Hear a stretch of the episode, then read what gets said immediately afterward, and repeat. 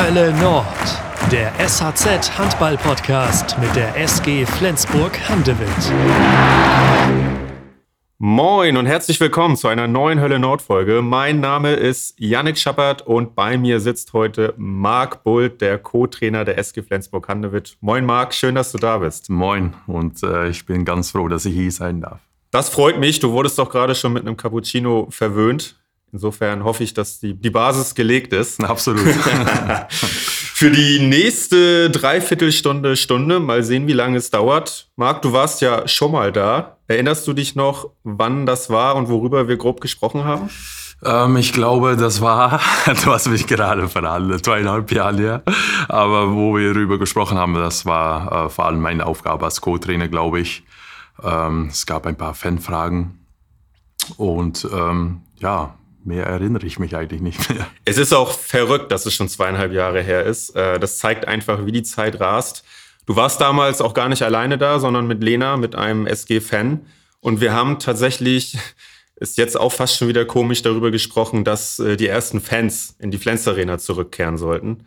Ihr hattet kurz danach ein Spiel gegen Porto, meine ich, in der Champions League und da durfte eine bestimmte Anzahl von Zuschauern kommen ist auch schon wieder ganz weit weg irgendwie, oder? Ja, also zum Glück ja, ja. ist es schon wieder weit weg. Aber damals äh, hat es echt wenig Spaß gemacht mit den ganzen Problemen, die es gab. Und äh, wir dürfen jetzt froh sein, dass wir jetzt zum Beispiel wie gestern in einer vollen Halle spielen dürfen. Und das macht uns allen natürlich viel mehr Spaß. Heute bist du alleine hier und wir haben auch einige Themen auf dem Zettel. Wir wollen natürlich über deine kürzliche Vertragsverlängerung bis 2026 sprechen, warum du das gemacht hast und äh, wir wollen auch ein bisschen den niederländischen Handball betrachten, äh, der eine tolle Entwicklung zuletzt gemacht hast und da hast du als Niederländer natürlich tolle Einblicke und da sind wir ganz gespannt drauf. Wir starten mit einem Fragen 7 Meter. Alles klar. Erste Frage, Marc. Welcher war dein letzter Kinofilm? Ach, ich glaube, das war tatsächlich Herr der Ringe. Ganz lange. Du bist selten im Kino. Ja, das muss ich zugeben. Vielleicht muss ich öfter sehen. Welche der Städte, die du schon mal besucht hast, fandst du besonders spannend? Oder welche Stadt? Die ich privat besucht habe oder mit Handball? Sowohl als also, auch. Mit, Handball sehen wir leider nur Hotel und Halle natürlich. Ähm, ja, privat gab es einige Städte, die schon Eindruck gemacht haben, muss ich ehrlich sagen. Ähm, ich war mal in Kiew zum Beispiel, äh, haben eine schöne Stadt. Jetzt natürlich mit, mit dem Krieg äh, ist es nicht so schön dort. Ähm, das ist natürlich sehr traurig. Aber ja, Paris ist eine schöne Stadt, äh, Barcelona eine schöne Stadt. Also es gibt viele verschiedene Städte. Jetzt im Januar war ich äh, am Arbeiten in Holland für fürs Fernsehen, äh, für die Handball WM oder war ich in Amsterdam und das ist und bleibt auch echt eine überragende schöne Stadt. Kannst du dir ein Leben ohne Internet vorstellen? Manchmal ähm, wäre es schön, dass es kein Internet gibt, glaube ich, weil man echt viel ja, liest und jetzt natürlich auch die Jugend äh, ständig am Handy ist. Wir merken dasselbe auch in unserem Bus, Mannschaftsbus, dass die Jungs viel am Handy sind. Ähm, aber das ist jetzt äh, einfach so der Entwicklung und ähm, das gehört dazu. Äh, jeder benutzt natürlich Internet. Das wäre mal schön, wenn es mal einen Tag kein Internet gab, glaube ich. In welchem Schulfach warst du besonders gut? Ui. Deutsch. Nein, Spaß. Tatsächlich Englisch war mein bestes Fach. also, und danach kam Deutsch wahrscheinlich. wahrscheinlich. Noch vor Sport sicherlich. Ja, genau. Wenn du ein Tier wärst, welches Tier wärst du gerne? Was sind das für Fragen? Hast du die dir ausgedacht? Das, sind, das ist der Fragensiebmeter, das ja. sind ungewöhnliche Fragen. Welche Tier? Ähm, boah, ein Elefant. Weil die vergessen nie was. Schön. Ist dir in der letzten Woche ein Missgeschick passiert? Was, was bedeutest du genau? Äh, also ist, ist irgendwas schiefgelaufen? Was ist schiefgelaufen? Was nicht hätte passieren sollen? Puh, nein. Nee, das ist gut. Ja. Und die letzte, Co-Trainer oder TV-Experte? ähm, TV-Experte hat echt viel Spaß gemacht, muss ich wirklich sagen, aber doch am liebsten eine Co-Trainer. Marc, ihr habt gestern, du hast gesagt, vor Ausverkauf der Hölle Nord gegen den HSV gespielt, 34, 32 gewonnen. Es war ein ganz schön spannendes Spiel. Es war auch hinten raus ein wirklich packendes und auch sehr emotionales Spiel. Ihr habt aus den letzten 14 Spielen 13 gewonnen. Äh, das ist eine tolle Ausbeute seit der Niederlage in Leipzig. Vielleicht kannst du uns einfach mal erklären, wie ist gerade die Lage bei euch, wie ist die Stimmung bei euch, ähm, wie geht ihr mit diesem sehr positiven Lauf nach den sehr schwierigen Zeiten um? Ähm, na, tatsächlich ist die Stimmung jetzt natürlich sehr gut.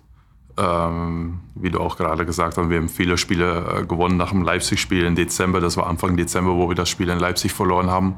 Und seitdem haben wir, ja, sind wir richtig gut drauf. Und äh, Erfolg äh, bringt auch gute Stimmung mit sich mit natürlich. Und ähm, ja, jetzt in, den Sieg von gestern ähm, tut auch gut. Also in, auf jeden Fall in ein voller Höhle Nord zu spielen und äh, am Ende wieder mit zwei Punkten rauszugehen, äh, ist gut für die Entwicklung der Mannschaft und ähm, es bietet auch viel Sicherheit für die Zukunft, denke ich.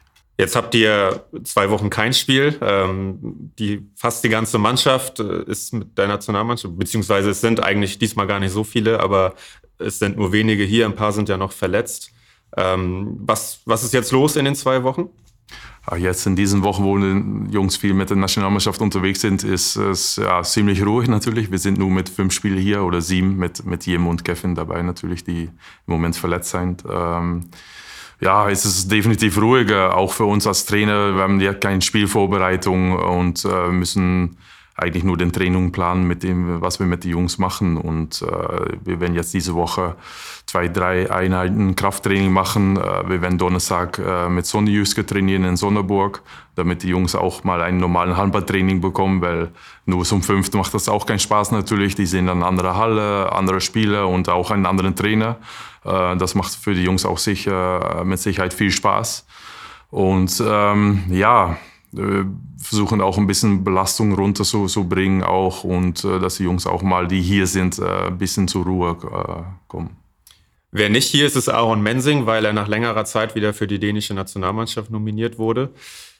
Es ist ja eigentlich äh, faszinierend, ähm, weil man bei Aaron, glaube ich, sehr stark sieht, was Selbstvertrauen im Profisport ausmacht. Was glaubst du, wo hat das bei ihm Klick gemacht, dass, dass er auf einmal so stark spielt? Ja, man braucht äh, Erfolgserlebnisse. Das ist einfach so. Wenn man äh, als Spieler ein schlechtes Spiel äh, macht, äh, drei Tore macht aus, aus neun Würfen, ist das natürlich nicht gut genug. Ähm, bei Aaron ist es tatsächlich so, er spielt im Moment ein, auf einem sehr hohen Level und wir freuen uns allen äh, für ihn, dass er jetzt auch zum dänischen Nationalmannschaft eingeladen worden ist. Und das hat er sich auch verdient und hat auch richtig äh, bewiesen, gestern zum Beispiel auch, dass er für uns äh, die zwei Punkte gewinnen kann. ich meine, er hat zwölf Tore gemacht aus 14 Versuchen Versuche, glaube ich, auch zahlreiche Assists. Und ähm, das ist schön zu sehen, dass so ein Spieler sich in die Saison entwickeln kann und auch dann mental irgendwie auch stärker wird. Äh, natürlich können wir nicht davon ausgehen, dass er jedes Spiel so spielt. Äh, wir wünschen uns das natürlich, aber ähm, das gehört auch zu seiner Entwicklung und äh, wir sind äh, mit ihm ganz zufrieden, dass er sich so weiterentwickelt. Wie läuft so ein Abend nach so einem Spiel wie gestern für dich? Gehst du da direkt als Co-Trainer auch in die Nachbereitung oder lässt du das erstmal liegen und spielt dieses Spiel gestern jetzt überhaupt noch eine Rolle mit Blick nach vorne? Na, es, es sei denn nicht, äh, es hat uns wirklich was aufgefallen, was nicht gut war, zum Beispiel in ein Spiel, wenn wir sagen, zum Beispiel unsere zweite Welle war nicht so, wie wir uns das gedacht haben, wir schauen uns das nochmal an. Ähm, aber das ist manchmal, also oft auf, auf äh, ähm, ja, mit unserem Spielplan nicht möglich. Also wir spielen ja immer fast sonntags und dann dienstags. Ähm, ganz oft ist es nach dem Spiel schon Fokus auf ein anderes Spiel. Für die Spieler nicht natürlich, die müssen erstmal runterkommen, äh, regenerieren. Äh, da steht vielleicht nochmal am nächsten Tag ein, ein Spielersatztraining an. Aber wir, also Mike und ich, äh, denken dann schon ans, ans nächste Spiel. Äh, jetzt natürlich, jetzt mit der Nationalmeisterwoche schauen wir auch ein bisschen ab und äh, müssen auch ein bisschen so ins Ruhe kommen. Ja, umso schöner, dass du da bist heute. Ja, genau. ähm, du hast deinen Vertrag vor kurzem bis 2026 verlängert. Äh, der lief vorher am, am Saisonende aus. Und wir hören uns mal was an von einem deiner Weggefährten, der diese Vertragsverlängerung einmal für sich einordnet. Du hast vielleicht schon Verdacht, wen wir jetzt gleich hören. Ich denke schon. Ne? Hallo und goedemiddag, äh, Knapperts. Ich hoffe, ihr zwei habt Spaß. Hier ist Mike. Ähm, ich hoffe, ihr habt Spaß im Podcast. Ihr habt ein äh, paar gute Geschichten zu erzählen. Ihr habt ein bisschen tiefgründigere Geschichten erzählen, zu erzählen über Marc, über die SG, über was alles ansteht, vielleicht über seinen Werdegang, alles das, was die Leute da draußen interessiert. Ich finde, dass Marc äh, eine tolle Entwicklung genommen hat. Ähm, nicht nur in den letzten sechs Jahren äh, bei der SG als Co-Trainer, sondern auch äh, seine ganze Karriere hat er sich Schritt für Schritt äh, äh, entwickelt. Und ich bin sehr, sehr froh, dass er mir und auch der SG und der Mannschaft noch die weiteren nächsten drei Jahre äh, erhalten bleibt, weil er ein sehr, sehr wichtiger Teil dieser Mannschaft ist, ein wichtiger Teil von meiner Arbeit ist. Und ähm, ja, wir sehr, sehr gut harmonieren und weil wir uns gut verstehen und weil ähm, ja, wir einen, einen, guten Austausch haben, eine sehr professionelle Zusammenarbeit haben, aber auch eine sehr humorvolle, eine sehr ähm, ja auch hin und wieder eine lockere Art, weil das extrem wichtig ist natürlich ähm, in diesem Rhythmus, den wir haben, mit diesen vielen Spielen, mit dieser vielen Reiserei, diese ganze Zeit, die wir zusammen verbringen, ist das wahnsinnig wichtig, auch viel Spaß miteinander zu haben, Humor zu haben. Und deswegen passen wir sehr, sehr gut zusammen und es macht äh, mir persönlich einen Riesenspaß, mit Marc zusammenzuarbeiten und äh, weiter äh, ja daran zu feilen, dass wir mit dieser Mannschaft ähm, noch viel erreichen können. Dabei belassen wir es erstmal. Es geht noch weiter, das hören wir später. Ja, ich bin aber enttäuscht von seinen äh, Niederländisch. Ich, ich habe ihm Besseres beigebracht, aber da muss er noch mal üben wahrscheinlich.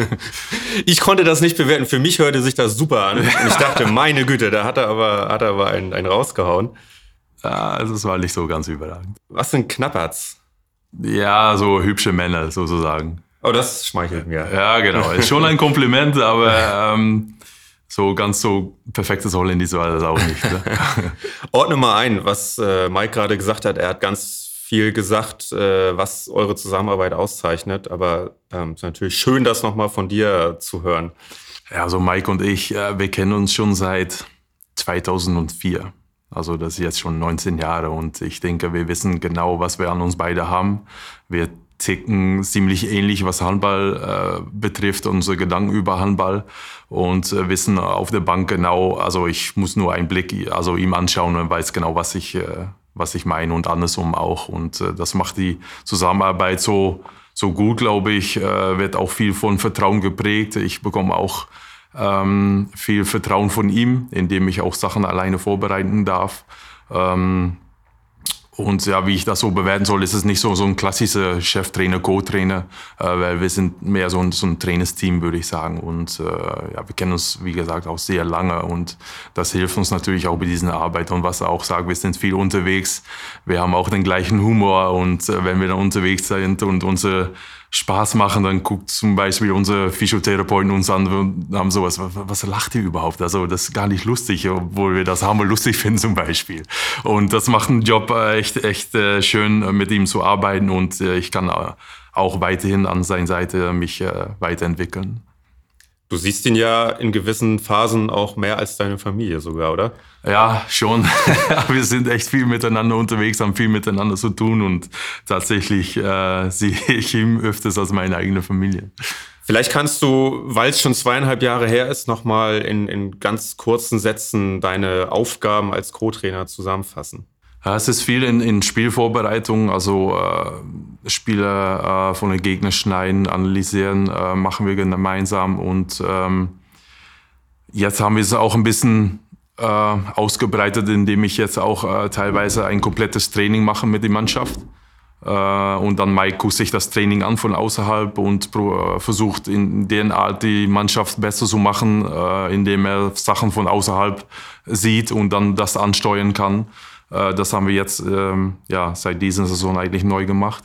Und ähm, ja, ich, es macht einfach auch verdammt viel Spaß in diesem Trainerstab, was wir haben, auch mit Lars Christiansen, Michael Döring, Melke Team, Michael Bru natürlich als Torwarttrainer. Und wir sind ein ganz, würde ich sagen, ganz hohes, qualifiziertes Team, ähm, die einander auch so ein bisschen am, am Pushen ist, immer wieder besser zu werden, immer neue Ideen zu entwickeln. Und äh, das macht echt viel Spaß. War das eine Idee von Mike oder dein Wunsch, dass du auch ganze Trainingseinheiten machst? Das war ähm, tatsächlich eine Idee von Mike, ähm, weil er mich auch den, den, Vertrauen geben möchte. Er weiß auch, dass ich das, das machen kann und das ist vielleicht auch mal gut für die Mannschaft, dass jemand anders vor der Gruppe steht mit einer anderen Stimme und vielleicht mal einen anderen Reiz setzen kann im Training und er sich dann das Training von außerhalb anguckt, wie ich gerade gesagt habe, und ihm vielleicht von außerhalb Sachen auffällt, was wir wieder anders machen können, äh, neu aufbauen können oder neu entwickeln können. Und das ist jetzt eine neue Art und Weg, was wir jetzt versuchen wollen.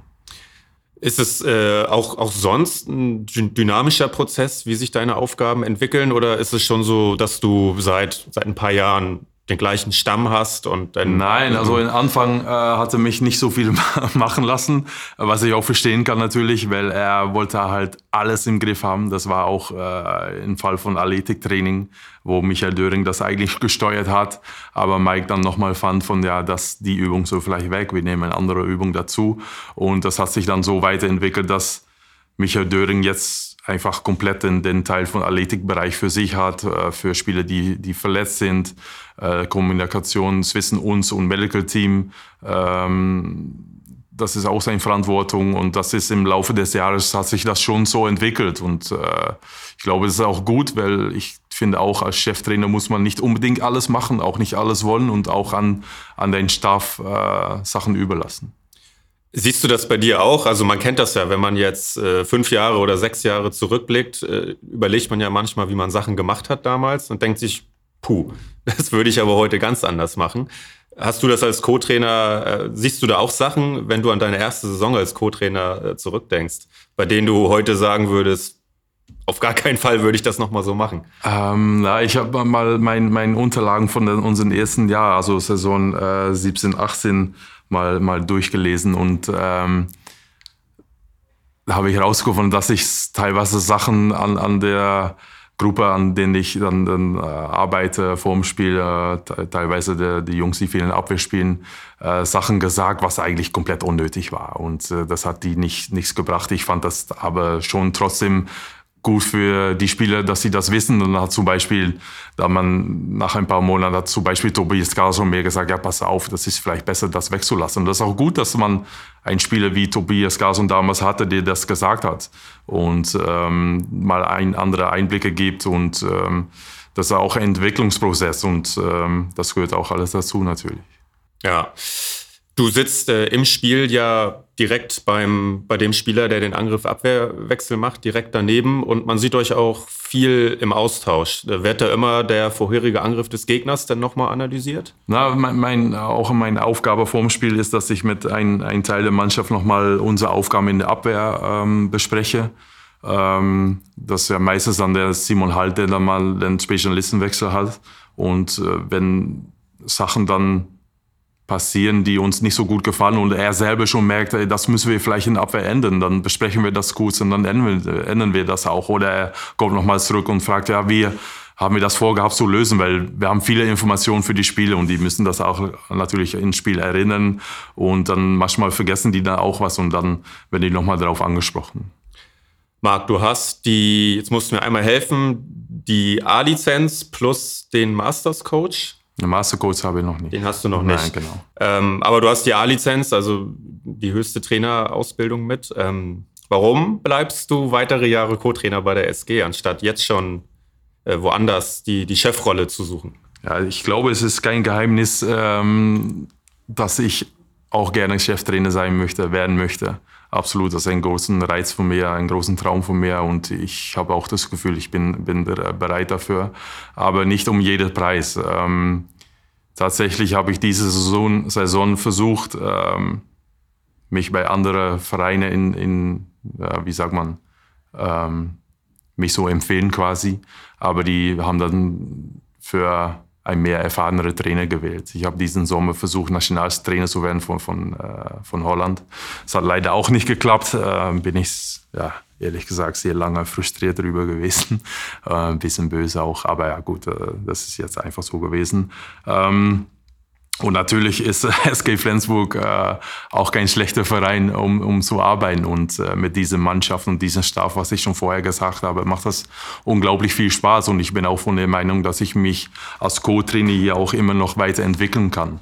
Und ähm, ich warte auch dann auf einen guten Augenblick, mal irgendwann selber der Rolle als Cheftrainer zu kriegen.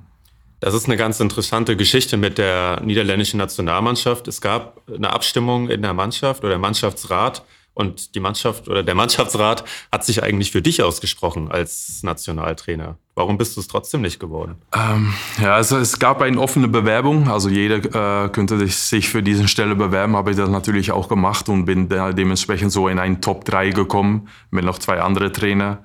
Und der damalige ähm, Verbandspräsident, äh, der gerade auch neu war, hat mir gesagt, wir lassen auch den Mannschaftsrat sprechen. Äh, die haben sich für mich ausgesprochen und dementsprechend habe ich dann gedacht, okay, super, dann gibt es eine große Chance, dass ich das werde.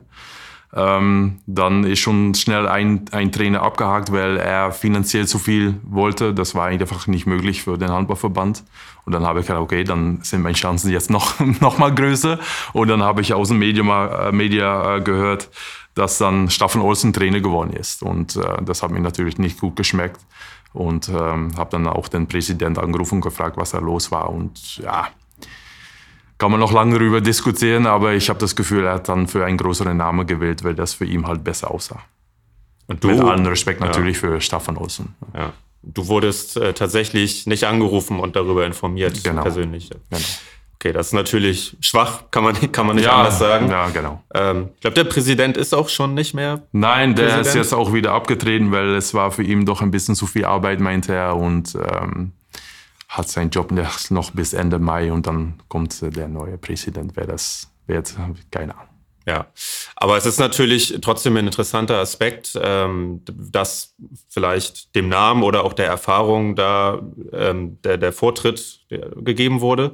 Glaubst du oder wie mutig glaubst du sind Vereine generell, Vereine und vielleicht auch Verbände, ähm, einen Co-Trainer zu befördern? Ich meine, die SG macht das seit langer Zeit sehr erfolgreich. Ähm, aber es sind sicherlich nicht alle Vereine so, ne? Nein, absolut nicht. Das habe ich jetzt selber auch gemerkt, ähm, indem ich mich auch bei, bei manchen anderen Vereinen so ein bisschen vorgestellt habe. Dann gehen die doch eher so auf Sicherheit, weil ein anderer Trainer mehr Erfahrung äh, hat äh, als Cheftrainer.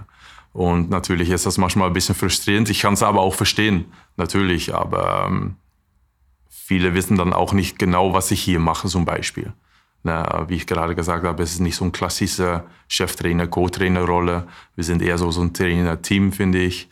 Und ähm, ich finde es dann auch nicht so toll, dass ich dann auch nicht eingeladen werde, zum Beispiel für ein Gespräch, um mich selber vorzustellen, wie ich denke über Handball, was ich mit der Mannschaft erreichen möchte oder was, wie ich den Mannschaft weiterentwickeln kann.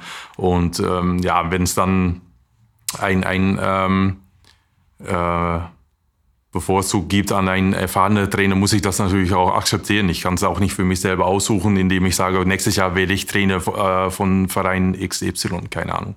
Man muss auch ein bisschen Glück dazu haben. Mhm.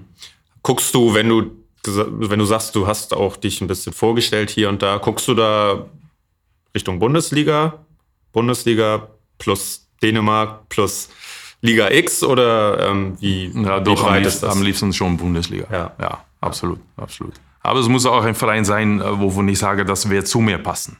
Also da kommt natürlich dann auch nicht jeder Verein in Frage. Äh, in Frage. Ähm, aber wie gesagt, man muss auch Geduld haben und äh, bis dahin bin ich hier auch sehr gut aufgehoben. Hast du trotzdem irgendwie Sorge, dass du den Absprung verpasst? Ähm, ja, irgendwann will man mit Sicherheit einen Stempel bekommen von ewig Co-Trainer vielleicht.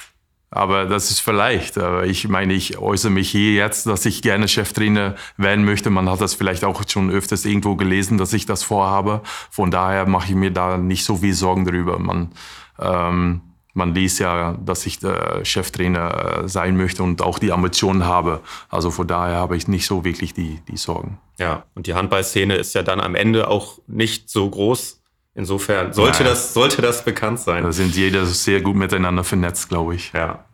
Du arbeitest jetzt schon sehr lange mit Mike zusammen, äh, seit fünfeinhalb Jahren in der Kommunika äh, Kombination Trainer-Co-Trainer. Äh, siehst du eine Gefahr, dass du auch schon sehr stark auf Mike und, und seine Ideen gepolt bist? Ähm, ja, das Ding ist natürlich, wir haben zusammen äh, lange Zeit, also was heißt lange Zeit, vier Jahre in Nordhorn zusammengespielt. Und da hätten wir ja, da sind wir auch mit skandinavischer Handball groß geworden, sozusagen. Von daher denken wir auch manchmal schon das, das Gleiche. Und das ist vielleicht nicht immer gut. Vielleicht ist es auch gut, dass wenn jemand anders sagt von der, pass auf, vielleicht müsse er ein, ja, keine Ahnung, ich sag mal was, in Angriff etwas anderes lösen zum Beispiel. Aber ähm, wir haben jetzt natürlich auch die Spieler, womit wir das spielen können. Also von daher, ja, ist es schon so, dass wir das gleiche Ding, aber ich habe keine Angst oder ich sehe das nicht als Problem, dass wir das, das gleiche Ding überhandeln. Ganz im Gegenteil. Ich denke, wir können uns beide sehr gut unterstützen, die Mannschaft und den Verein äh, nochmal einen Schritt nach vorne zu bringen vielleicht. Wie oft siehst du Dinge anders als er? also ich sage ihm nicht immer alles, muss ich sagen, weil wir haben eine Idee und einen Plan und ich, äh, es ist auch nicht gut, dann irgendwie nochmal so für Unsicherheit zu sorgen. Aber wenn ich wirklich von etwas anderes überzeugt bin, dann sage ich ihm das auch. Absolut. Äh, und dann nimmt er das auch immer sehr seriös und ändert sich das auch manchmal. Und, äh, aber wir sind uns echt schon oft äh, ähnlich, also das gleiche Gedanken über Handball. Okay, also wenn du jetzt äh, SG-Trainer wärst, würden wir keinen anderen Handball sehen. das weiß man nie. Ähm, ich habe schon ein paar andere Gedanken, natürlich. Aber äh, äh, das wird man dann sehen, wenn es soweit ist. Ja, wir behalten das natürlich auch äh, ganz, ganz fokussiert im, im Blick, äh, was, was in deiner Zukunft passiert. Jetzt ist erstmal die Zukunft geklärt das ist natürlich auch gut so. Ähm, wir wollen mal ein bisschen darüber sprechen, wie du überhaupt an diesem Punkt hier heute gekommen bist. Ähm, ich glaube, niederländischer Männerhandball war in deiner Kindheit jetzt nicht so das Ding. Ähm, erzähl doch mal, wie bist du überhaupt zum Handball gekommen? Oder warum hast du mit Handball angefangen? Na, tatsächlich haben meine Eltern Handball gespielt, äh, komischerweise, weil wie auch gerade gesagt hast, Handball ist nicht ein, ein Nummer eins oder ein großen Sport in, in den Niederlanden. Aber ich war dann dementsprechend jedes Wochenende mit in die Halle und bin dann auch irgendwann selber angefangen, Handball zu spielen. Und ähm, ja, bis jetzt... Äh, dran geblieben auch. Wie waren da so die Bedingungen, als du, als du angefangen hast? Die Bedingungen? Also äh, es ist ja, es ist ja also so, wenn das nicht, nicht der Sport Nummer eins ist, äh, muss man natürlich auch erstmal sehen, sind genug Kinder da, dass du immer eine, eine gute Mannschaft hattest. Äh, ja, also ich habe das Training. Ja, das waren aber immer viele Kinder im Handballtraining. Ähm, ja, und dann habe ich auch für mich selber entschieden, also den, den Weg gegangen, dass ich unbedingt Profi-Handballer werden möchte und auch viel daran selber investiert und äh, dann auch vom Verein gewechselt, äh, weil der Verein, wo ich dann früher, also als Kind gespielt habe, war nicht so professionell aufgestellt sozusagen. Und äh, bin dann vom Verein gewechselt, auch ziemlich früh aus dem Haus ausgezogen bei meinen Eltern. Ich war 15 Jahre und dann äh, bin ich weggezogen von meinen Eltern, nicht so ganz weit weg, war zwar 70 oder 70, äh, 60 oder 70 Kilometer und dann ähm, ja, täglich äh, zweimal pro Tag trainiert, weil da gab es dann einen Verein, die das für Jugendspieler angeboten hat und ähm, dementsprechend äh, könnte ich den Weg auch gehen. Bei welchem Verein hast du angefangen? Äh, das war, das heißt DOS, also DOS ähm, einen ganz kleinen Verein, also wirklich so, so, so ein Dorfsverein. Und äh, es hat aber immer ganz viel Spaß gemacht, absolut. Und äh, da war ich lange und dann bin ich äh, zu den anderen Vereinen gewechselt, die tatsächlich auch mehr trainiert haben. Ja. Aber das war dann in deinem Heimatdorf ja, genau. am Anfang. Ja. Und der nächste Verein, wie hieß der? Die hieß äh, ANO aus Emmen. Und äh, wie hast du da denn gelebt? Bist du denn in so eine Art Sportinternat gezogen? Nein, das nicht. Das ich habe erstmal ähm, äh, ein Jahr bei der Präsident gewohnt, weil, wie gesagt, ich war erst noch mal 15 Jahre und er hat ein Riesenhaus gehabt. Ich habe für mich den oberen Etage für mich alleine gehabt, weil es war natürlich für meine Eltern auch sehr wichtig, dass ich meine Schule so Ende gemacht habe, meine Ausbildung. Und äh, bin dann, wo ich 16 geworden bin, äh, mit zwei anderen Spielern in ein WG gewohnt, äh, was natürlich auch für, für schöne Momente gesorgt hat. Äh, ähm, ja, und dann auch mein, meinen eigenen Weg schon ziemlich früh gegangen bin und wo ich 20 bin, äh, HSG Nord einen Transfer gemacht habe.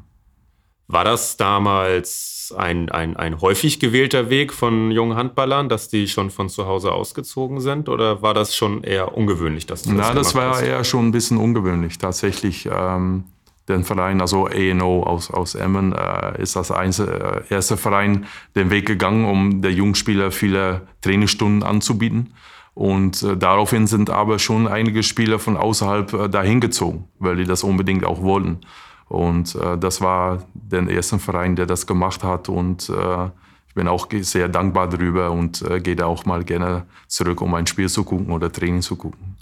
Aber du musst trotzdem noch mal erklären, warum du diesen Schritt gemacht hast, weil wir haben ja schon gesagt, also Handball war ja gar nicht der große Sport und ich weiß jetzt auch nicht, welche Perspektive äh, du da gesehen hast. Ähm, es wird jetzt kein Weltruhm gewesen sein. Nein, nein, aber ich habe mir tatsächlich einige Spiele aus der Bundesliga angeguckt. Im Fernsehen lief das immer. Wir haben natürlich auch auf der NDR geguckt oder ARD.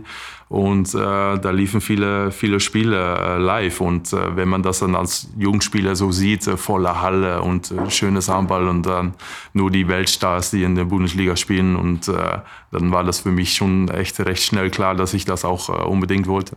Okay, also das heißt, du sagst ja, 15 ist ja auch relativ früh. Also mit der Klarheit, find, ja. finde ich. Wann hast du das für dich erkannt? Was glaubst du rückblickend? Wie alt warst du da? Ja, ich denke so 12 oder 13, wo jetzt im Moment äh, viele Kinder natürlich den Traum haben, äh, Profifußballer zu werden, war es für mich so echt schnell klar, äh, Profi-Handballer zu werden. Ja. Warst du von Anfang an nur beim Handball oder hast du auch mal Fußball, Tatsächlich nur Handball. Okay. Ja, war immer nur in Handball unterwegs. Ja. Wie war das für deine Eltern, als du ausgezogen bist von zu Hause?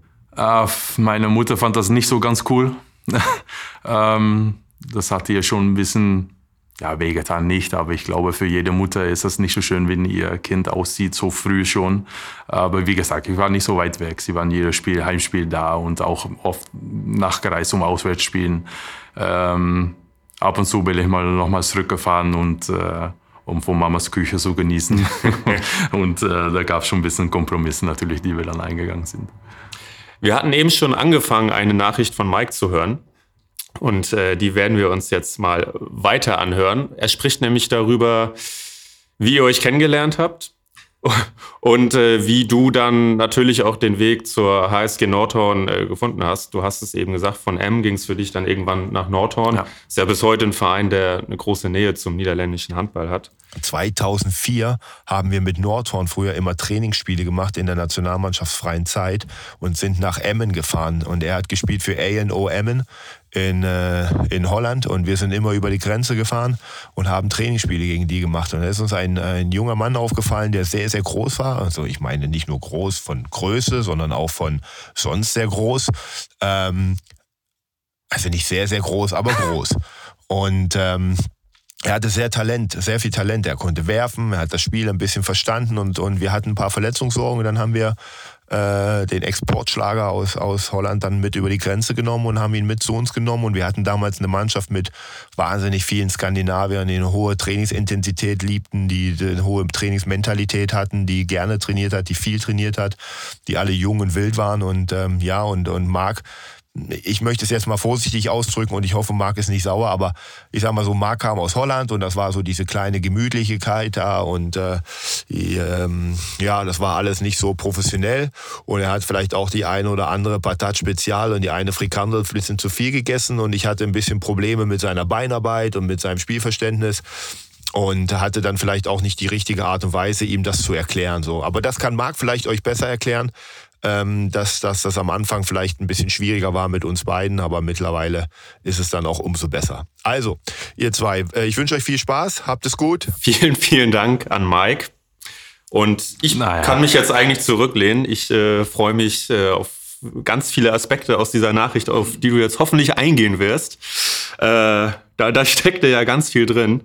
Also Feuer frei, Marc. Ja, das, ich nehme jetzt mal einen Schluck Wasser. Ja, genau. Hol, hol tief Luft. Ähm, und ich lehne mich zurück. Nein, er hat, er hat tatsächlich recht. Ähm, äh, wie ich schon gesagt habe, ich habe gedacht, dass wir in Holland schon viel trainieren, ja, mit den ganzen Trainingsstunden. Aber ähm, habe dann einen schönen Transfer gemacht nach, nach Nordhorn. Kam dann, wie Mike auch gesagt hatte, in eine ein Truppe, die wirklich verrückt war vom Training. War Schweden, schwedische Spieler, norwegische Spieler. Und ähm, habe dann gemerkt, uff, das ist schon was anderes, als was wir in Holland machen. Ich habe äh, vielleicht ein paar Kilo zu viel gehabt und das habe ich dann auch ständig von Mike äh, ja, zu hören bekommen, indem er gesagt hat, oder nicht gesagt hat, geschrien hat in, in, in der Halle vor aller Spieler von, ey, Böld, beweg mal deinen fetten Pizza-Arsch und äh, bist so langsam, beweg mal deine Beine und ähm, ja, damit bin ich nicht immer gut klargekommen, muss ich sagen. ähm, ich bin aber auch froh, dass er, in, ja, was das angeht, dass er sich entwickelt hat, dass er das nicht mehr zum, zum Spieler sagt. Ähm, nein, aber es hat ähm, sehr viel Spaß gemacht, in dieser Truppe Handball zu spielen. Natürlich, das war für mich der erste Schritt ins, ins Profibereich. Äh, Bereich. Ähm, und äh, profitiere jetzt immer noch davon, glaube ich. Äh, wie Mike auch sagt, es gab viele skandinavische Spieler. Wir sind hier mit Flensburg, ist ja kein Geheimnis, dass wir mit, äh, gerne mit äh, skandinavischen Spielern arbeiten, weil ja, die wollen einfach trainieren, die haben Bock drauf, haben Einstellungen, ja, jetzt nicht gegen die deutschen Spieler, also überhaupt nicht natürlich. Ähm, aber das, das prägt schon unser Spiel hier und unsere, unsere Art und Weise von Spielen und äh, das passt einfach äh, viel zum Skandinavien. Man darf nicht unterschätzen, Nordhorn hatte damals eine großartige Mannschaft. Äh, sind ja auch äh, ja, seitdem ich gekommen bin, dann hast du recht. genau. Nee, also wirklich äh, ganz tolle Handballer. Ne? Äh, zu der Zeit haben sich in Nordhorn im Prinzip die Klinke in die Hand gegeben. Ähm, weißt du, wie viele Niederländer vor dir in der Bundesliga waren? Weißt du es? Nein. Ah, okay. Ich dachte, wenn ich ja jetzt Antwort gebe. Aber in dem Moment, wo ich gefragt habe, ich gedacht, eigentlich müsste ich es jetzt wissen. ähm, ich, ja, Marc Schmetz war lange in Tussem Essen unterwegs. Äh, und ich glaube, Marco Beers in Gummesbach. Also da haben wir schon mal zwei. Und äh, vor mir war, glaube ich, Fabian von Olfen äh, auch in der Bundesliga. Also vielleicht dann drei Spieler vor mir, drei, vier. Robert Neidam auch in der Bundesliga tätig. Okay. Aber auf jeden Fall nicht total viele. Nein. Ähm, war das damals, wenn du zurückdenkst, war das eine Nachricht in, in den Niederlanden, dass du in die Bundesliga gehst, zu einem namhaften Verein wie der HSG Nordhorn? Ja, schon. Das, das war schon etwas Größeres. Äh, ich spreche natürlich nicht gerne von mich selber, wie, wie schön das war und, und äh, wie, wie, wie viele Berichte es gab. Aber das war ja, dem Moment schon was äh, Einzigartiges. Äh, Im Moment sind natürlich viele niederländische Spieler unterwegs in der Bundesliga, was auch super ist. Aber an der Zeit äh, in 2004 war das schon ähm, ja, nicht normal eigentlich. Mhm. Und Niederländer sind ein bisschen gemütlicher. Ähm, ja, ich glaube, jeder hat es gemütlich. Äh, ich glaube, Mike meinte damit äh, von Trainingsarbeit oder Fleißigkeit, weil, ja, wie gesagt, ich habe schon gedacht, äh, ich bin gut dabei, ich trainiere viel und, und gerne, aber ähm, das in Nordern war nochmal ein anderer Level und ich brauchte halt jemanden, der mich nach vorne gepusht hat und da war Mike äh, die Aufgabe hat er sehr seriös genommen. Heute seid ihr ja Freunde, ähm, sehr, sehr gute Freunde. Was, wie würdest du euer Verhältnis denn damals beschreiben? War das denn freundschaftlich oder hat es schon auch geknallt zwischen ja, euch? Damals war es mit Sicherheit noch nicht so äh, freundschaftlich, wie es jetzt ist. Äh, natürlich, ich, also ich war neu in Deutschland, neu in der Bundesliga, neu äh, überhaupt so ein ausländisches Verein und äh, dementsprechend auch viel Respekt gehabt und viel Demut natürlich. Und ich habe dann auch teilweise natürlich sehr ruhig war ich und äh, ich war erst 20 und äh, dementsprechend auch nicht so viel zurückgesagt äh, zu Mike zum Beispiel und habe mir das einfach so zur Kenntnis genommen und das war für mich eher nochmal ein Reiz, ein, ein ja, Schippe draufzulegen, nochmal härter zu arbeiten und äh, das hat mir mit Sicherheit äh, ja, nach vorne gepusht, auf jeden Fall. Und du bist dann ja auch deinen Weg gegangen in der Bundesliga, warst äh, in Gummersbach, unter anderem in Berlin, bist ja auch dann später auch als Spieler nochmal kurz bei der SG gewesen. Würdest du dich schon ein Stück weit wenn du den heutigen Erfolg der niederländischen Nationalmannschaft äh, anguckst, auch ein bisschen daran beteiligt sehen in deiner Rolle als Vorreiter in Anführungsstrichen? Ähm, ja, schwer zu sagen, finde ich. Ähm, Vorreiter, also ich hoffe schon, dass das damals in 2004 war schon so ein, ein Zeichen an, an viele Handballer, die die Traum gehabt haben, dass es möglich ist, als niederländischer Handballspieler den Schritt ins Ausland zu machen. Und ich glaube schon, dass das ein Reiz war oder ein Zeichen für andere Handballspieler in Holland war, um zu, zu sehen von, hey, das ist möglich. Also man muss nur schon viel dafür tun und investieren.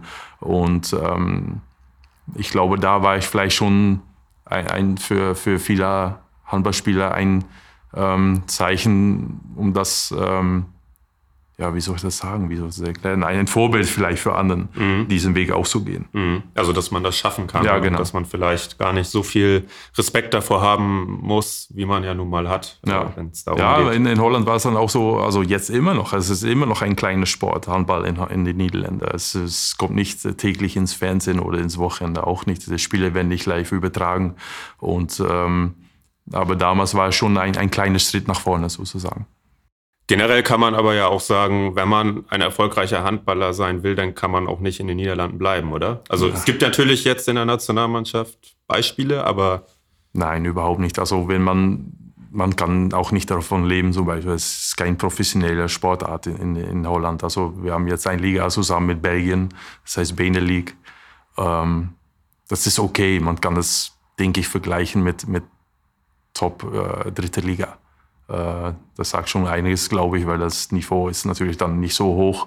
Und ähm, ja, es wäre schön, auch für die Nationalmannschaft, äh, dass es noch viele Spieler ins Ausland schaffen, damit die Nationalmannschaft davon profitiert. Mhm.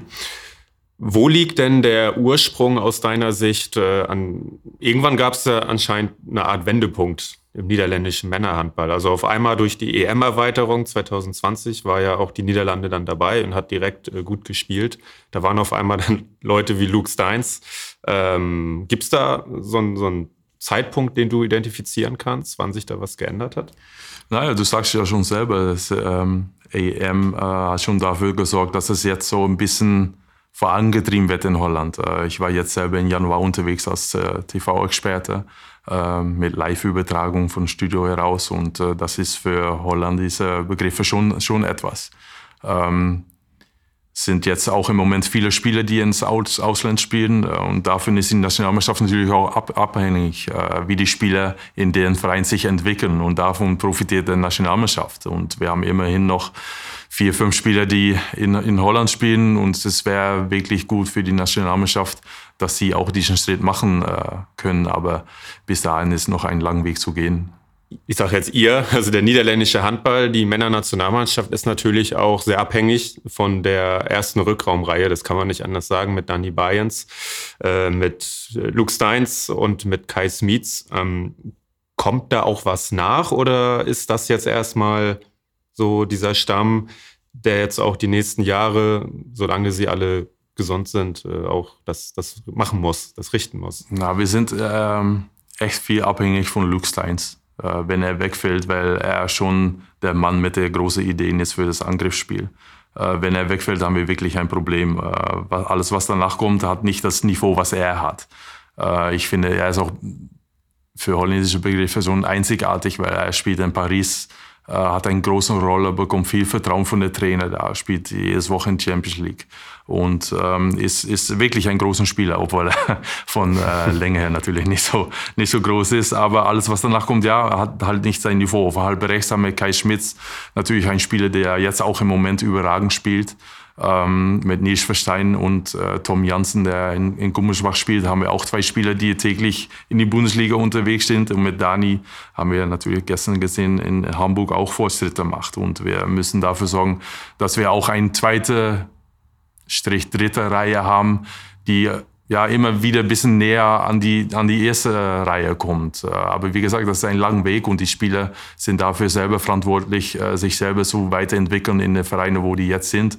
Und wenn die sich nicht in den Vereinen weiterentwickeln können, müssen die vielleicht vom Verein wechseln, in, sodass sie doch den, den nächsten Schritt machen können.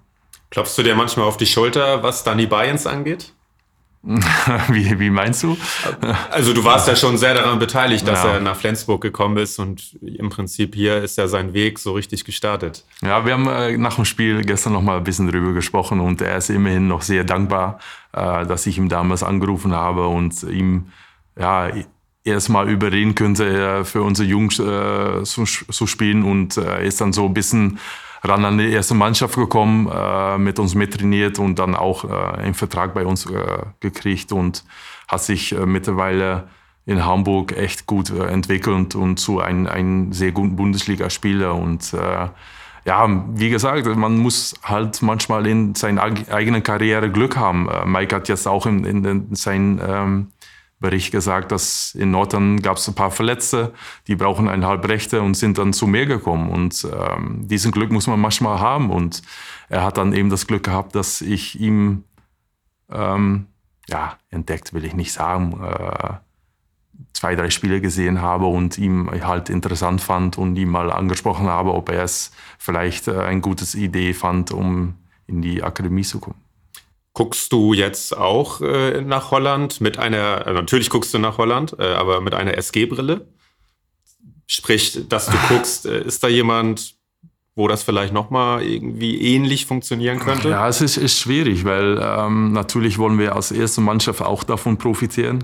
Ähm, aber ja, wir müssen dann auch Spiele holen, die wir dann hier auch entwickeln müssen. Und dafür haben wir die Zeit nicht. Also wir brauchen Spiele, die schon quasi fertig sind. Also nicht komplett fertig, aber die schon ein hohes Niveau haben.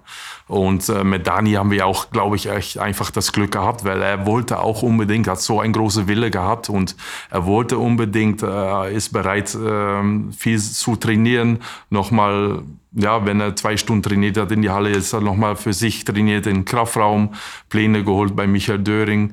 Und ähm, so viele Spieler, die so viel Fleiß haben, gibt es leider auch nicht in Holland, weil wie gesagt, also es ist nicht Sport Nummer eins in Holland und das heißt es eher von, ja, ähm, sieh zu, dass du eine Ausbildung machst, dass du einen Job hast und äh, alles andere äh, sehen wir mal danach. Aber klar, ähm, gucke ich gerne interessante Spieler, holländische Spieler an und ähm, äh, beobachte die und dann frage ich für mich, wäre das eine Option für uns oder auch für den Spieler selber, sich bei uns weiterentwickeln zu können. Absolut. Wohin geht die Reise aus deiner Sicht im niederländischen Handball? Ähm, ja, es ist schwierig, äh, was, was niederländische Handball angeht oder Nationalmannschaft. Wenn wir jetzt eine Nationalmannschaft mal nehmen, ähm, die haben sich jetzt auch die letzten zwei, drei Jahre gut entwickelt. Aber daran sind natürlich auch Dani äh, Luke Steins und Kai Schmitz äh, verantwortlich, indem die jetzt von Vereinen gewechselt sind. Äh, Dani in Hamburg, äh, Luke Steins äh, große, große Spieler mit viel Verantwortung in Paris und Kai jetzt auch natürlich in Magdeburg. Und davon profitiert die niederländische Handball. Ähm, aber im Männerbereich ist es schon so, dass es viele gute Nationalmannschaften gibt. Also man hat schon so ein Top 5 sozusagen. Und alles, was danach kommt, spielt auch echt wirklich einen guten Handball. Also es ist verdammt schwer, mal sich fest in den Top 8 zu, zu kommen zum Beispiel. Man muss natürlich auch auf dem Turnier Glück haben, alle müssen fit bleiben. Ähm, manchmal hat man ein besseres Tagesform als die anderen. Also es, man ist von vieles abhängig. Aber so wie sie jetzt ist, die Entwicklung bei niederländischen Handball, ähm, bin ich sehr positiv gestimmt und ich hoffe, ähm, es gibt auch einen Plan für danach, wenn zum Beispiel ein Luke Steins mal sagt von, ja, ich lass mal ein Quali-Spiel aus und ähm, damit dann auch ein nächsten Spieler einen nächsten Schritt machen kann. Vielleicht sogar irgendwann mit, mit dir, Marc, als Trainer, wer weiß. Wer äh, weiß. Nochmal zurück zu dir ähm, und zu deiner Bundesliga-Karriere, die du dann genommen hast, nachdem du in Nordhorn gestartet hast. Äh, bist du, wenn du zurückschaust, bist du zufrieden damit, wie es gelaufen ist? Ähm, ja, man weiß nie, also wie es anders geworden ist. Also ja, es ist schwer zu sagen, finde ich. Ich bin äh, klar ganz zufrieden und sehr dankbar, dass ich die Möglichkeit gehabt habe, erstmal in Nordhorn und dann äh, in Berlin äh, zu spielen, wo wir äh, sechs Jahre gewohnt haben und ähm, eine, eine tolle Zeit gehabt haben und äh, jede Reise hat ein, seine eigene Geschichte sozusagen. Äh, in Gummesbach war das wieder ein bisschen anders und in diesem halben Jahr hier in Flensburg wieder komplett was anderes. Also ich bin schon froh und sehr dankbar, ähm, wie sie jetzt gegangen ist und ähm, ich war ehrlich gesagt ähm, kein Top-Top-Spieler. Äh, ich war ein, ein ja, normalen Bundesligaspieler sozusagen. Ich hätte, ich wäre gerne ein, ein größeren Spieler, aber ich glaube schon, dass ich alles äh, aus mich selber äh, gemacht habe, was drin steckt. Das schon. Würdest du heute an dem einen oder anderen Punkt anders abbiegen? Ähm, ja, ich war auch ganz kurz in Kielce, äh, einen Vertrag dort unterschrieben. aber das weiß man dann auch immer erst nachher natürlich. Äh, aber wenn ich äh, gewusst hätte, wie das dort gegangen wäre, hätte ich das nie gemacht. Aber wie gesagt, am Ende ist man immer schlauer. Äh, aus Fehlern lernt man und ja, das, das bringt mir nur vielleicht was für Zukunft, um bessere Entscheidungen zuzutreffen. Ja, also in Kielce war schon damals Chaos hier und da. Ja, schon. Ja, das war sehr speziell. Ja. Marc, ich habe noch ein paar Fanfragen für dich. Wir kommen langsam Richtung Ende. Ähm, die erste kommt wieder von einem deiner Weggefährten. Ach. ja, du kommst mir nicht davon oh. heute. Bin ich mal gespannt. Hi Marc, ich habe eine kleine Frage. Ich beobachte ja immer beim Spiel, dass du in die Kabine liegst und Übungen für deinen Rücken auf so einen Roller machst. Äh, warum machst du das übrigens? Oh. Lars, ey. oh, so Wahnsinn. Ähm. Ja, das kann ich nicht ernst nehmen. Aber ich, ähm, wenn die Spiel, äh, wenn die Jungs sich warm laufen in der Halle und wir ähm, in der Kabine noch einige Sachen durchsprechen. Äh, darf Lars auch manchmal dabei sein äh, mit seinem Input. Aber dann nehme ich mich auf ein Black Roll und dann äh, rolle ich mich kurz meinen Rücken, weil ja, die ist manchmal ein bisschen steif und dann wird das wieder ein bisschen locker. Vielleicht ist das jetzt eher so eine Kopfsache, das eben so vor dem Spiel zu machen. Ähm, ja, aber Lars, äh, jetzt hast du deine Antwort und weißt du Bescheid. Er hat aber auch noch eine Erklärung dafür. aber ich glaube, ich weiß auch schon warum natürlich, weil du bist ja schon 40 Jahre alt geworden. Das sieht man ja auch. So deswegen musst du natürlich diese Übung machen. Also das ist ja auch klar. Okay. Das, äh, jetzt wissen die Leute auch, was für einen Humor wir haben innerhalb der Staff. Und ähm, ja, Lars ähm, ist selber ja letzten Sommer 50 geworden. Und er mag das gerne andere Leute erzählen, wie alt die sind, aber dann erinnere ich ihm gerne daran, wie alt er eigentlich ist und auch tatsächlich aussieht. so, jetzt ist der Ton gesetzt. Ja, genau. Dann machen wir weiter mit JP HSV. Übrigens, danke natürlich wieder an alle, die eine Frage bei Instagram geschickt haben. Ich finde das immer sehr schön, weil das meistens Fragen sind, die mir selber nicht so auf Anhieb in den Kopf kommen. Äh, diese hier wäre mir vielleicht auch eingefallen, aber das ist eine sehr interessante Frage. Marc, hattest du großen Einfluss auf den Transfer von Kai? Ich sage jetzt Kai Smits, aber ich habe schon bei dir rausgehört, der heißt eigentlich Kai Schmitz. Ja, richtig, Kai Schmitz, ja. Aber ähm, glaube eher in Deutschland wird das ja Schmitz genannt. Ne? Aber ähm, mein Nachname wird ja teilweise auch ein bisschen falsch ausgesprochen. Aber damit kann ich leben, das ist kein Problem. Wie wäre es richtig? Bult. Ja. Anstatt Bult. Ja. Das ist schon ein bisschen ein Unterschied. Ja. Nein, ähm, wir haben Kai tatsächlich ähm, ja, lange beobachtet und äh, wo wir uns ähm, immer mehr, also sicherer geworden sind, dass wir ihn unbedingt nach Flensburg holen möchten, hat äh, Mike mir gesagt, ja, dann sprech mal erstmal mit ihm, ein ersten Gespräch, auch mit seinem Berater, der ich übrigens auch gut kenne und dementsprechend war schon eine ein Verbindung da sozusagen. Ähm, da habe ich ja die ersten Gespräche geführt mit Kai und mit seinem Berater und daraufhin haben wir ein Online-Meeting gehabt mit Kai, mit seinem Berater und mit Mike und mir.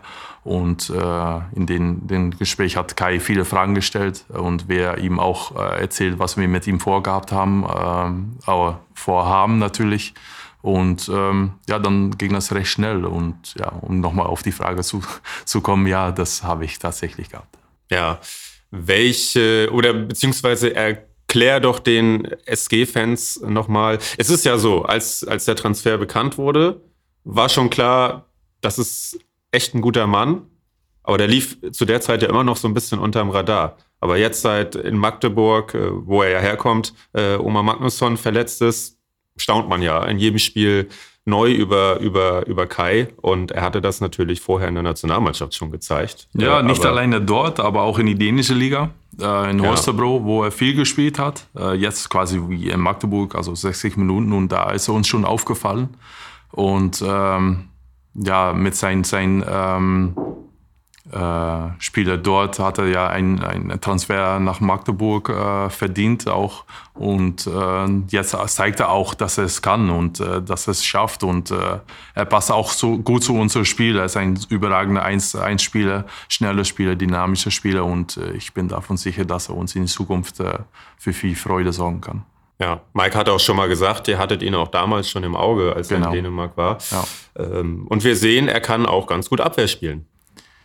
Ja, ähm, aber er muss noch, was das angeht, noch ein bisschen lernen, glaube ich. Er ist ja natürlich nicht so groß. Äh, wir verlieren da mit, mit Magnus Röth natürlich einen, einen großen, langen Spieler, starken Spieler, der auch alleine mal mit einem Kreisläufer kämpfen kann. Äh, mit ihm müssen wir vielleicht ein bisschen anders decken, aber wir haben unseren Plan und das haben wir ihm auch mitgeteilt und das wird, äh, das wird schon. Habt ihr ihm gesagt, dass er hier gesetzt ist im rechten Rückraum? ähm, nein, also diesen Versprechen äh, tun wir kein Spieler, glaube ich. Ähm, aber er wird mit Sicherheit äh, viele Spielanteile bekommen.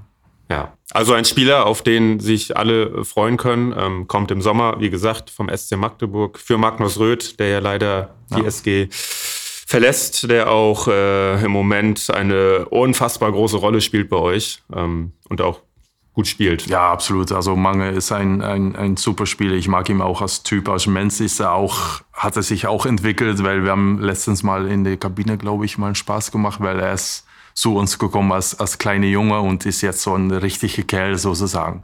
Und hat in der Abwehr eine, eine Riesenqualität, ist äh, unglaublich stark und äh, ja, hat ein, eine große Rolle bei uns und auch in Angriff. Aber ja, leider ist es so wie in Sport, so ist das Geschäft. Er wird uns äh, verlassen und ähm, ich glaube, wir haben mit Kai auch einen ganz guten Ersatz gefunden. Die nächste Frage kommt von Knut Kleinsorge. Frikandel oder Fischbrötchen? ähm, ja, da ich schon äh, seit 2004 nicht mehr so oft in, in Holland bin. Und wenn ich mal in Holland bin, esse ich tatsächlich immer gerne ein, ein Frikandel. Ja? Aber hier ähm, in Flensburg gibt es auch tatsächlich ganz leckere Fischbrötchen, die ich äh, gerne esse. Was ist denn das überhaupt? ich glaube, das gibt's, ja, so Frikandel ist ja in Deutschland wie ein, ja, in Deutschland habt ihr ein Boulette, ne? Mhm. Nennt ihr auch Frikandel. Aber in Holland ist das ein bisschen anderes. Kann man vergleichen mit einem Bratwurst ähm, ist aber total was anderes.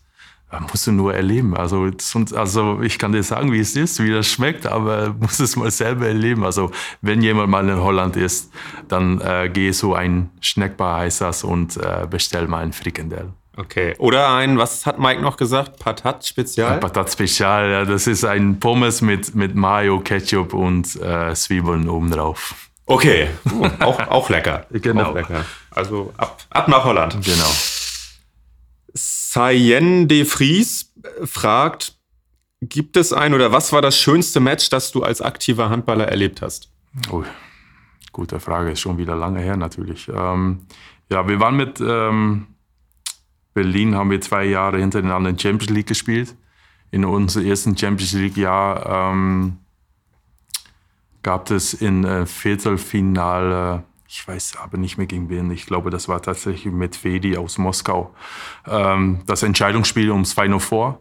Und da gab es am Ende äh, zwei wichtige sieben Meter, die ich äh, gemacht habe und dementsprechend so dafür gesorgt habe, dass wir ins Final Four kommen. Und das war natürlich für mich ein äh, besonderes Erlebnis. Und da habt ihr euch auch gut geschlagen, wenn ich mich richtig erinnere. Ja, wir haben leider im Halbfinale mit ein Tor äh, gegen Kiel verloren, mhm. die dann im Final gegen Atletico Madrid damals, also es war natürlich Ciudad Real, aber durch den Insolvenz äh, Atletico gewonnen ist, äh, dementsprechend der Champions League gewonnen. Ja. Oberschwester Lana, wie oft musst du Mike auf der Bank bremsen, wenn er mal wieder on fire ist? Ähm, ja, Gute Frage. Ich glaube, da wechseln wir uns schon gut ab, weil gestern bin ich ein bisschen ausgerastet, äh, wo äh, Magnus Röth gefahren worden ist ähm, von einem Hamburger Spieler. Ähm, da hat dann Mike mich zurückgezogen und manchmal rastet er aus. Also rastet nicht aus, aber wir lassen manchmal unsere Emotionen auch sprechen. Dann äh, sehe ich mal ein bisschen zurück. Also da haben wir auch einen ganz guten Wechselwirkung miteinander. Und äh, naja, wir sind auch Handballspieler gewesen, wissen auch genau, wie das ist natürlich, wenn es halt ein blöde V gibt oder auch mal eine Fehlentscheidung, dann ähm, sind wir auch ganz emotional da und ähm, ja, bringen uns dann selber auch wieder schnell wieder zurück äh, ins Normale. Wer ist für mehr gelbe Karten verantwortlich? Ja, es ist natürlich so, wenn, wenn Mike meckert und dafür bestraft wird, bekomme ich teilweise die gelbe Karte, weil ich das Schild mit der A umhabe. Der wird dann als erster bestraft. Also das heißt nicht immer, dass ich schuld bin. aber du führst vielleicht ja deine eigene Statistik. Nein, nein, genau. Nein, aber das mache ich nicht. Guldklump fragt, wir haben da auch schon drüber gesprochen, ähm, wie bereitest du dich vor auf ein Spiel? Also wir wissen natürlich, du guckst ganz viel Video, du bereitest da ganz viel vor, aber vielleicht noch mal so deine ganz persönliche Vorbereitung, außer dass du auf der Blackwall dann unterwegs bist in der Kabine. ähm, ja, also wir haben ja natürlich unsere feste Ablaufen, Ablau Abläufe, ähm, ob das jetzt äh, Abschlusstraining ist, Abschlussvideo, äh, Besprechung. Ähm, aber es gibt noch mal einen kurzen Moment, in dem ich von zu Hause aus in die Halle fahre und dann ja fast immer die gleichen Playliste anhöre. Und ich glaube, das ist für mich so ein Ding, äh, für mich nochmal so ein bisschen ja, auf uns Spiel zu fokussieren, nochmal ein bisschen mehr. Verrätst du uns, welche Lieder da für dich wichtig sind? Na, Holland ist nicht nur bekannt um seine Frikandellen, aber auch um seine gute DJs. Und äh, da gibt es ein paar gute Songs von denen. Sag mal ein, zwei konkrete. Ja, ich, also wie die Lieder genau heißen, weiß ich auch nicht, aber das sind die DJs, also Chesto zum Beispiel, äh, Martin Garrix ist, finde ich, ein, ein guter DJ und äh, von denen höre ich äh, gerne mal Lieder an. Okay, aber dann können wir ja schon die Richtung der Musik erahnen. Ja. Kein deutscher Schlager. Nein, definitiv nicht. Lorenz Hirsch 9, was war bis jetzt dein bester Moment mit der SG? Ähm, das war mit Sicherheit die zwei Meisterschaftstitel. Ähm, jede, also die beiden waren von sich äh, jeder unterschiedlich. In den ersten Jahr hatten ja, viele nicht mehr damit gerechnet, glaube ich. Und im zweiten Jahr haben wir die Liga einfach dominiert. Und das war unglaublich geil. Das war überragend, wo wir ähm, bis zum Rückrunde, glaube ich, äh, null Verlustpunkte haben. Ähm, und dann eigentlich auch bis Ende der Saison, wo wir die Meisterschaft gewonnen haben, die Liga ganz klar dominiert haben. Und das war ein unglaublich geiles Gefühl. Zwei Spiele verloren mit einem Tor in Magdeburg, mit zwei Toren in Kiel. Das ist nicht, nicht, viel. Nein, genau. ja. Ich erinnere mich aber vor allem auch noch an einen Moment aus der ersten Meisterschaft. Ähm, wie du, ist ein paar Jahre her, da war ich auch noch etwas jünger, habe gerade hier beim SHZ angefangen und hatte bei dem Spiel gegen Göppingen die Aufgabe, ähm, eigentlich nur Mike Macholla zu beobachten, wie er sich verhält, wie er sich gibt. Und äh, da warst du natürlich dann auch Teil davon. Und äh, mit Spielende habt ihr euch erstmal ganz lange oder es war eine gefühlte lange Zeit einfach nur in den Arm genommen, während alle anderen schon irgendwie am Tanzen waren und verrückt gespielt haben. Ähm, da konnte man viel reininterpretieren in diesem mhm. Moment, was da von euch abgefallen ist. Ja, das sind ähm, unbeschreibliche Momente, muss ich wirklich sagen. Ich bekomme jetzt schon wieder Gänsehaut, äh, ehrlich gesagt. Das sind äh, sehr emotionale Momente, weil nur wir wissen und die Spieler auch und äh, die Leute, die nah an uns ran sind, die wissen, wie viel Arbeit dahinter steckt.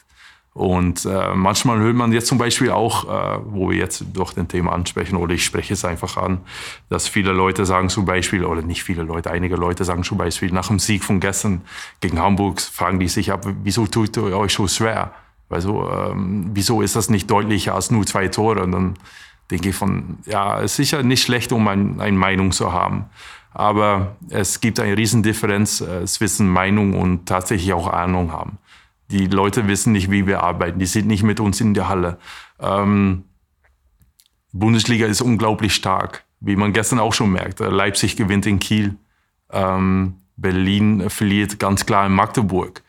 Wir gewinnen und müssen uns teilweise entschuldigen, dass wir nur mit zwei Tore gewinnen. Und das das nervt einfach. Und das tut auch ein bisschen weh, muss ich sagen, weil die Leute wissen nicht, wie viel Arbeit dahinter steckt. Und dann sind das höchste Momente, in denen wir was gewinnen, einen Titel gewinnen, ähm, sind das für uns, für Mike und mich und auch für die Mannschaft besondere Momente, weil nur wir wissen, wie viel Arbeit dahinter steckt. Und äh, das war, glaube ich, auch ein, ein Moment natürlich für uns beide auch und unseren ersten Titel mit diesen äh, schönen Verein. Und äh, da waren wir beide sehr emotional, glaube ich.